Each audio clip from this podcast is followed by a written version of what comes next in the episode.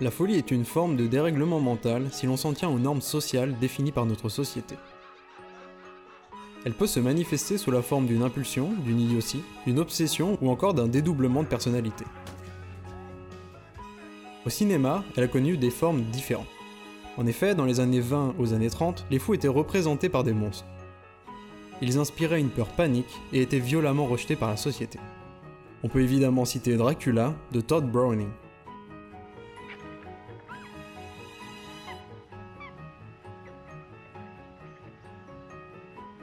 Dans les mêmes années, on pouvait voir la naissance du savant fou, nouvelle représentation de la folie. On peut prendre comme exemple le film Frankenstein de James Wall en 1931, qui raconte les folles expériences d'un savant qui cherche à recréer artificiellement la vie à partir de morceaux de cadavres. Ce genre de film servait également de métaphore pour traduire l'inquiétude de certains face au progrès important de la science. Les films des années 40 à 60 ont traité d'une autre manière la folie.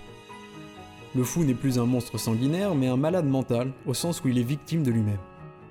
En 1945, dans la maison du docteur Edwards, Alfred Hitchcock, le fou va enquêter sur lui-même pour comprendre pourquoi il agit de la sorte.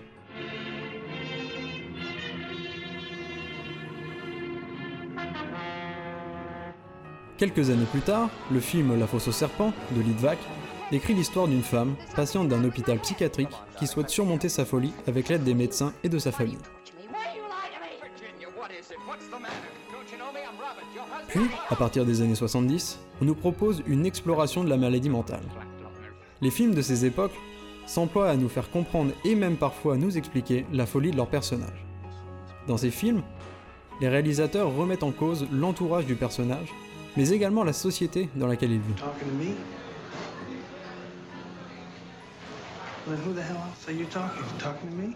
Des films comme Image de Robert Altman ou l'autre de Robert Mulligan cherchent à amener le spectateur à s'identifier au malade.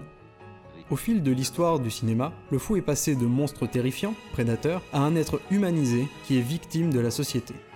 Société qui d'ailleurs devient un sujet de critique de la part de certains réalisateurs comme David Fincher dans Seven. You didn't see anyone with a package, a knapsack, something under their arm. Everybody that comes in there has got a package under their arms.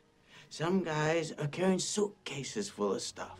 Le cinéma et les réalisateurs ont à de multiples reprises développé des techniques pour mettre en avant la folie dans les films, via des cadres débulés dans l'armée des douze singes ou encore des grands angles dans Las Vegas Parade. Le visuel est donc le premier outil du cinéma pour exprimer la folie. Mais le jeu d'acteur est tout aussi important, comme le prouve Jack Nicholson dans Vol au-dessus d'un nid coucou ou dans Shining.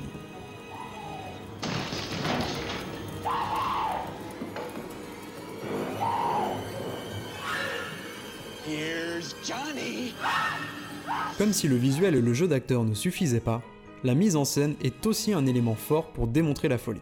C'est le cas avec la rangée de bouteilles d'urine dans Aviator, ou les centaines de pages qui contiennent la même phrase dans Shining.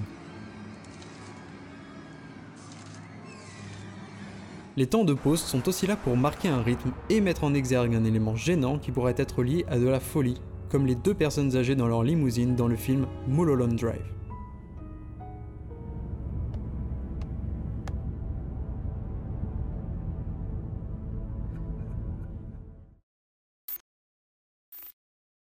D'un côté, ce documentaire va aborder Fight Club de David Fincher. Ancien directeur des effets spéciaux chez ILM, la société VFX de George Lucas, et aussi un réalisateur de clips, il est en 1997 un réalisateur en vogue grâce au succès de son film Seven. Et la 20th Century Fox l'approche pour créer l'adaptation d'un livre de Chuck Palahniuk, Fight Club. Ce livre suit l'histoire du narrateur, un expert en assurance, insomniaque et dépressif, qui fait la rencontre de Marla Singer, une femme au bord du gouffre, et Tyler Durden, un charismatique vendeur de savon anticonformiste. Suite à un incendie dans son appartement, le narrateur devient ami avec Tyler et forme avec lui le Fight Club, un sous-sol où sont organisés des combats clandestins. Contrairement à ce que le titre laisse croire, le film ne tourne pas autour de la violence. Celle-ci est simplement un exutoire pour les personnages dont le mal-être est palpable.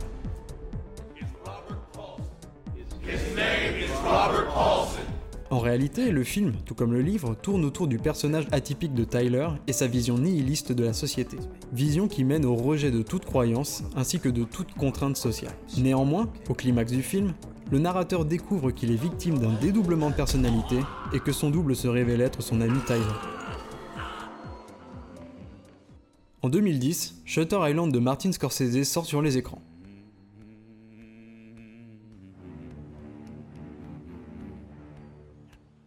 Après 37 ans de carrière dans le cinéma, la conception de nombreux films et de multiples succès tant critiques que populaires, Martin Scorsese dévoile son adaptation du roman de Dennis Leary.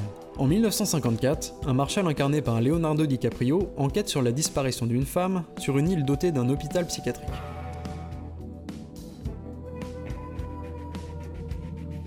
Le twist final du film explique qu'il est le patient le plus dangereux de l'île et que son enquête est une mise en scène pour le soigner car il est devenu fou après avoir tué sa femme. Niant cette réalité, il choisira plus tard d'être lobotomisé afin d'oublier son crime. Mais comment est représentée la folie dans ces deux films Et qu'est-ce que cette représentation permet d'aborder? La folie peut être retranscrite de diverses manières dans le cinéma comme nous avons pu le voir. Pour Fight Club, le narrateur, cynique, désillusionné et insomniaque, souffre de son quotidien qui l'oppresse et l'empêche d'accéder au bonheur.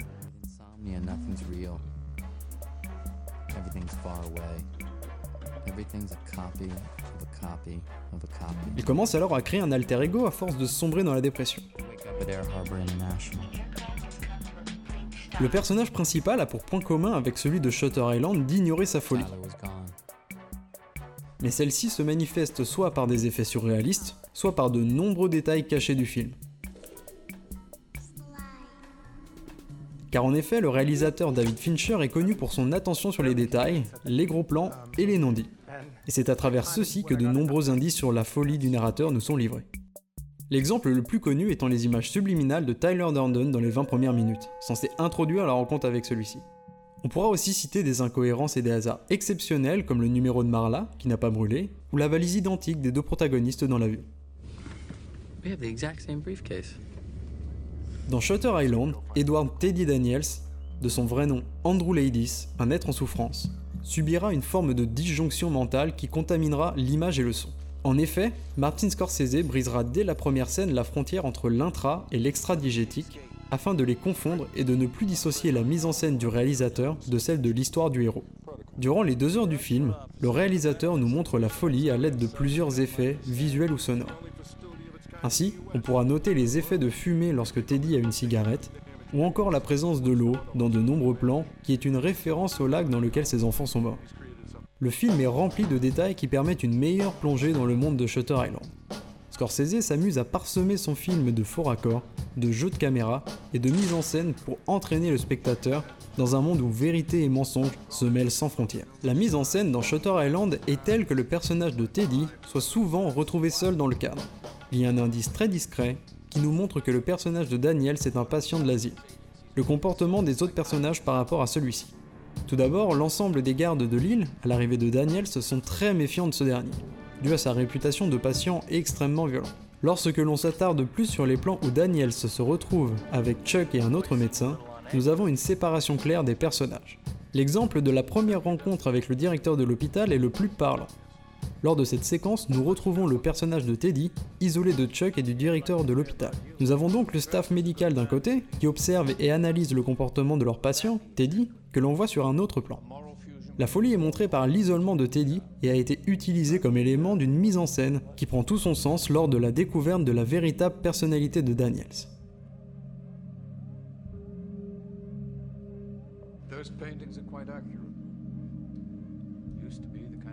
Lors de la première séquence du film, nous retrouvons Teddy et Chuck discutant sur le pont du bateau, fumant une cigarette.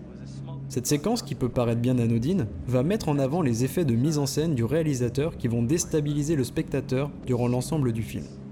En effet, l'ensemble des chants contre chants utilisés lors du dialogue entre nos deux protagonistes est parsemé de faux raccords. Ainsi, nous voyons sur un plan Teddy, cigarette à la main, puis sur le plan suivant, la cigarette à la bouche.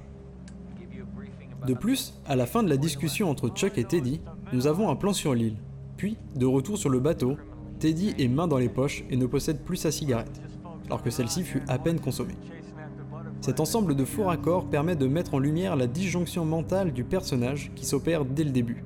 De plus, la cigarette sera un élément important dans le film, puisqu'elle sera le moyen de garder sous contrôle Teddy grâce aux psychotropes qu'elle contient, et de l'empêcher de sombrer totalement dans la folie. Notons également que c'est Chuck qui lui propose ces cigarettes, et qu'il ne les fume pas puisque son travail est de veiller sur lui. Le spectateur est sans cesse bousculé par ce montage qui semble totalement illogique et irréel. En une seule séquence, le réalisateur a réussi à imposer l'idée directrice de son film. Le spectateur se retrouve alors être un patient de l'asile qui n'a pour réalité que les images que le film lui montre. Et Scorsese devient alors son médecin qui essaye de lui faire comprendre que ce qu'il voit n'est qu'une pure invention.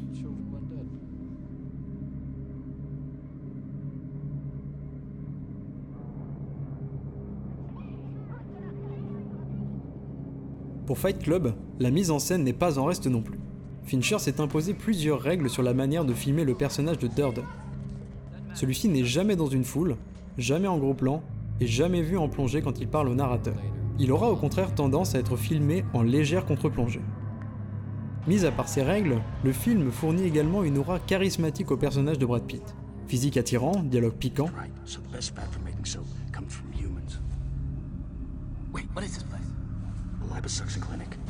Imprévisibilité et originalité.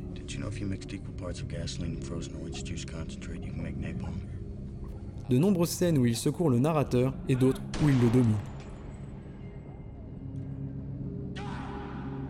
Ainsi, le public s'accroche à Durden comme le personnage principal, et sa vision nihiliste, qui est une conséquence de la folie du narrateur, peut ainsi nous toucher. Afin d'augmenter encore cet effet, Fincher utilise beaucoup la voix off du narrateur pour recourir à l'humour et donner un montage plus riche au film, qui alterne souvent entre une trame principale et des situations parallèles loufoques.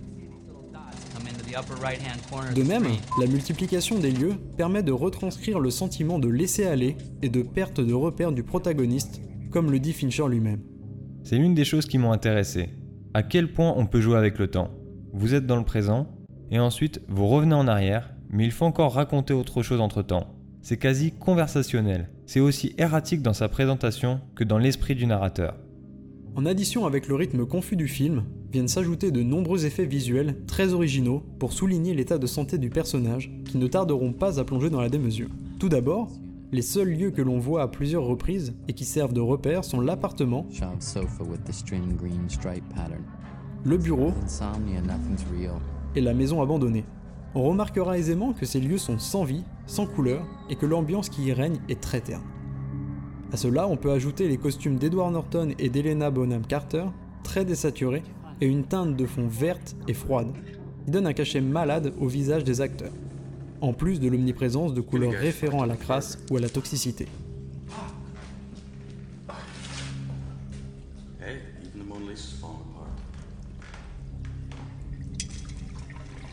En parallèle, Fincher et son directeur photo Jeff Cronenweth se sont mis d'accord pour utiliser plusieurs méthodes d'étalonnage sur la pellicule pour les scènes extérieures. Le traitement sans blanchiment et la post-lumination ont été utilisés pour augmenter grandement le contraste de ces scènes, tout en réexposant les tons sombres. Le résultat est une image froide, sale, donnant un style décadent à la réalité. Cependant, pour rappeler la rupture psychologique du personnage avec le monde réel, de nombreux effets surréalistes sont parsemés à travers les scènes. Travelling en CGI dans une poubelle, crash d'avion imaginaire, rêve érotique cauchemardesque, effet de ramping, flash cut, cassure du quatrième mur pour expliquer un procédé de projection, et la liste est encore longue.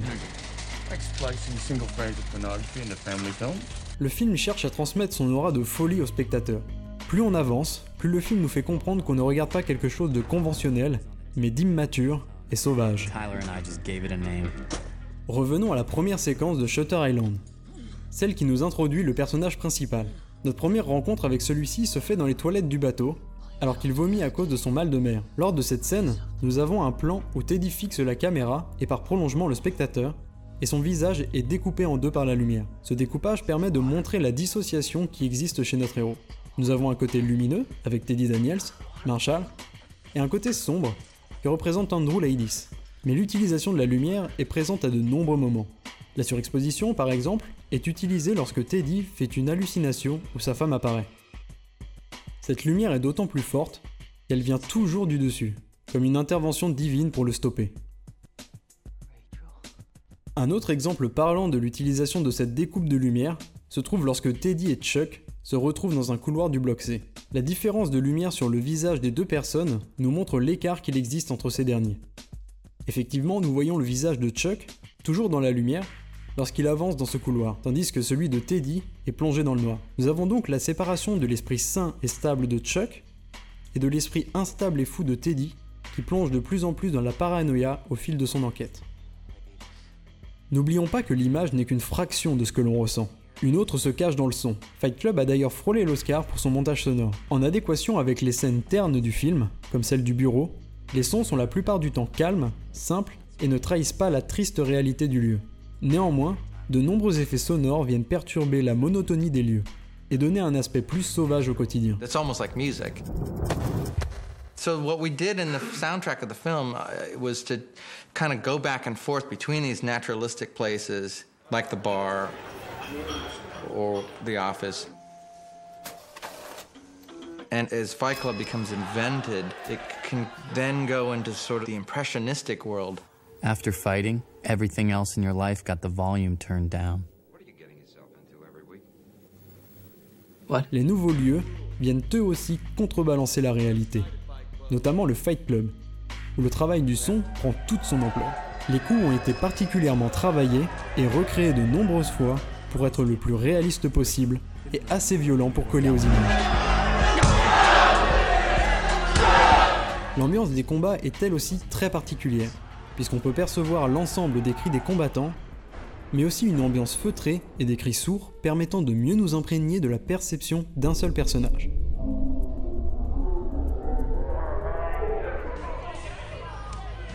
Pour la bande son, David Fincher a voulu quelque chose qui s'éloigne totalement de ce qui se faisait à l'époque et a donc contacté un groupe qui n'a jamais créé de composition pour le cinéma auparavant, le duo Dust Brothers.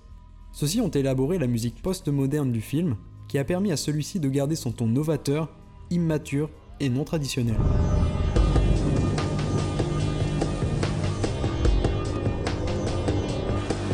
Pour Shutter Island, la musique ne possède pas de compositeur attitré.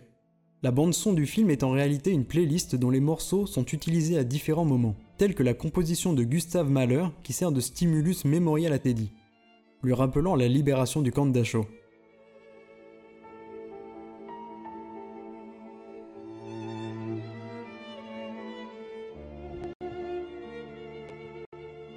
Une autre utilisation de la musique sert lors de l'arrivée au phare. Nous avons des cordes jouant des notes stridentes et très appuyées, et des cuivres jouant une mélodie qui n'en est pas une, comme si la musicalité avait disparu. Cette dernière représente en réalité le psychisme de Daniels, un homme déchiré, en colère et violent. D'ailleurs, plus Daniels s'approche du phare, plus la musique devient forte et dissonante. Puis, lors de l'ouverture de la porte, la musique s'arrête brutalement pour nous indiquer que toutes les théories d'expérimentation qu'a imaginé Teddy étaient toutes fausses et provenaient de son esprit malade.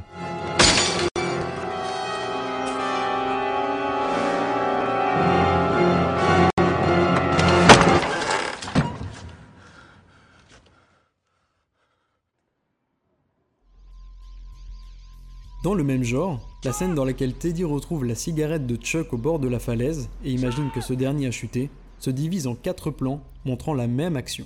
Ces quatre plans déclenchent un effet sonore différent. Le bruit de la mer, un grondement, un son aigu proche d'un cri d'oiseau et le son violent des vagues sur les rochers.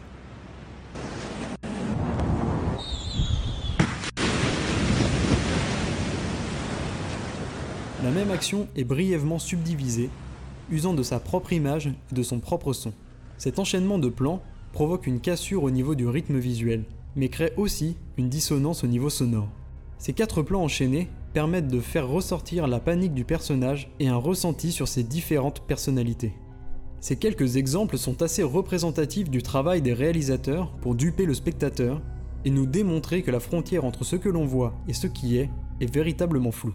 Les deux films sont d'ailleurs à voir et à revoir si l'on désire capter toute la subtilité des codes et des situations utilisées pour recréer l'ambiance et l'isolement qui entourent nos deux personnages principaux. Mais il reste néanmoins un mystère à éclaircir sur ces films à twist. Que révèle la folie à propos de ces personnages? La folie dans les deux cas est un moyen de fuir une réalité auquel nos héros n'arrivent plus à faire face. D'un côté, Andrew préfère encore affronter la mort plutôt que de vivre dans un monde où il se sent coupable de la mort de sa femme et de ses trois enfants. Face à ce choc, il sombre violemment dans une folie qui l'empêche de discerner la réalité de l'imaginaire, perdant toute connexion avec ce monde. En se créant un univers, il cherche à tout oublier de sa vie passée, allant jusqu'à la création d'une toute nouvelle personnalité, Teddy Daniels. Tandis que dans Fight Club, le personnage d'Edward Norton, épuisé par la vie et son quotidien au sein de cette société, va plonger dans une folie peu à peu croissante et se défendre en devenant actif en renversant le monde auquel il fait face.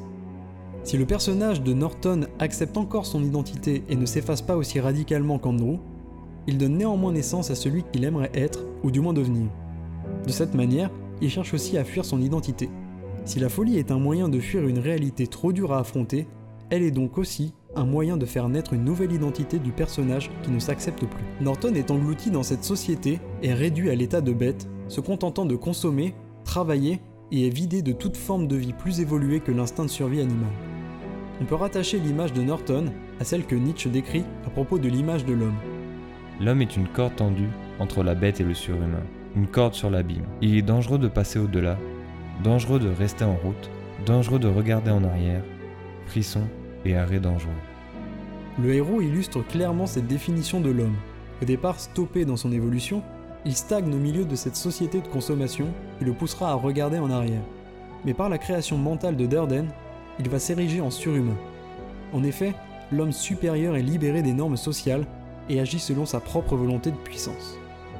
Il s'agit pour le surhomme au sens nietzschien d'accomplir le bouleversement des valeurs en renversant l'actuelle hiérarchie afin d'en établir une nouvelle dominerait ce qu'il peut y avoir en l'homme de possibilités neuves et supérieures, d'être immoraliste afin de faire naître une morale nouvelle et plus haute. Or, Durden, par son nihilisme total, vient renverser les valeurs érigées par cette société de consommation au sein de laquelle Dieu est mort. Le surhomme, en approuvant un monde en devenir par le renversement de valeurs, pousse à la négation du monde actuel, négation de l'être, de la pensée et donc de la vérité. Ainsi, par ce raisonnement, cela induit que nos pensées sont nécessairement fausses. Face à ce nihilisme auquel Edward Norton donne naissance, la folie et la schizophrénie sont des moyens de mettre en avant ce trouble face à la réalité des pensées et de ce qui est réel ou non auquel fait face le héros, comme nous spectateurs face à ce film et de ce que nous voyons. En effet, en tant que spectateur d'une mise en scène projetée, cela implique aussi une réinterrogation sur tout ce que nous pouvons croire de ces images. S'il s'agit de la projection mise en scène par le réalisateur, ou de la projection mentale cette fois-ci du héros. Dans Shutter Island, nous ferons face une nouvelle fois à cette interrogation. On regarde le film d'un personnage construit autour de la projection mentale d'un homme qui se protège. L'île de Shutter Island est un véritable décor dans lequel Teddy Daniels joue le rôle principal. Le metteur en scène n'est autre que le docteur Collet, et nous faisons nous-mêmes partie de cette mise en scène en tant que spectateurs, comme le montrent certains plans subjectifs.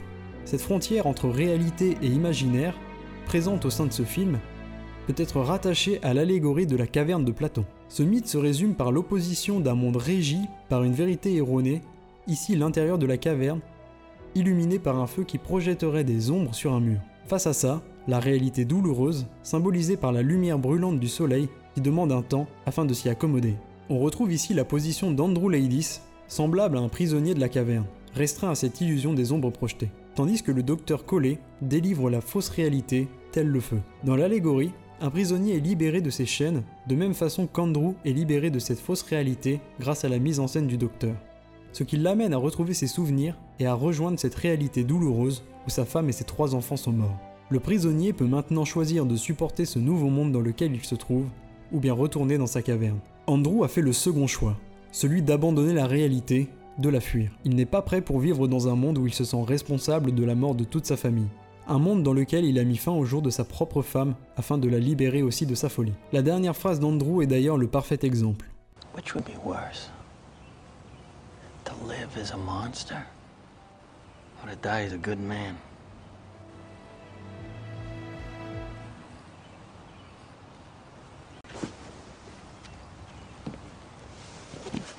Teddy? Andrew se complaisait dans sa caverne dans cet imaginaire où il incarnait Teddy Daniels, un homme de bien qui combattait le crime. Mais une fois confronté à la lumière du jour, il n'a pas supporté le poids de cette dure réalité et a choisi d'y mettre fin pour de bon. Que ce soit dans Shutter Island ou dans Fight Club, la folie est donc bel et bien utilisée en tant qu'exutoire. Elle permet de fuir un monde devenu trop douloureux ou oppressant afin d'en rejoindre un autre, quitte à en oublier la réalité au profit d'un imaginaire plus facile à vivre. Que ce soit par une mise en scène pleine de faux raccords, un sound design soigné ou encore une ambiance très terne, les deux réalisateurs usent de beaucoup de techniques afin de nous tromper tout en nous laissant des indices quant à la folie de leurs personnages. Shutter Island et Fight Club sont tous deux très différents dans leur manière de témoigner de la folie. Là où David Fincher a fait le choix d'utiliser une image très froide et sale, une bande-son percutante et un personnage auquel le narrateur voudrait ressembler, un surhomme nietzschien, Martin Scorsese a préféré une ambiance bien plus théâtrale, à l'aide de cadres très travaillés, d'une mise en scène à l'intérieur même du film, avec cette fois un personnage principal qui s'invente une nouvelle personnalité. Cependant, malgré ces différences, les deux films utilisent la folie afin d'aborder un sujet bien plus large, la remise en cause de notre réalité, celle de la société dans laquelle nous vivons. En effet, malgré les disparités que l'on trouve entre les personnages d'Edward Norton et celui de Leonardo DiCaprio, tous les deux sont devenus fous pour la même raison, fuir une réalité devenue trop difficile à supporter. La folie amène ici à s'interroger sur l'identité, ce qui nous définit et nous conduit ainsi à nous poser la question du qui suis-je? en tant qu'individu. Lorsque l'on a touché le fond, que l'on se sent oppressé par cette société qui nous entoure, vaut-il mieux continuer de vivre en sachant que le monde n'a plus rien à nous offrir, ou tout abandonner et sombrer dans la folie?